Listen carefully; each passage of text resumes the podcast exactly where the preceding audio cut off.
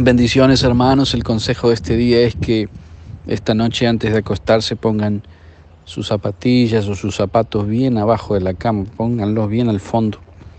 Entonces mañana cuando se levanten se van a tener que arrodillar para buscarlos. Y cuando se arrodillen acuérdense de orar y darle gracias a Dios por la vida, por la salud, por la comida, por la familia, porque no estás intubado en un hospital y porque los problemas que tenés no son tan graves y no pueden ser problemas que no tengan solución. Si tenés vida, tuviste comida y estás libre, no estás preso, hay solución en Cristo.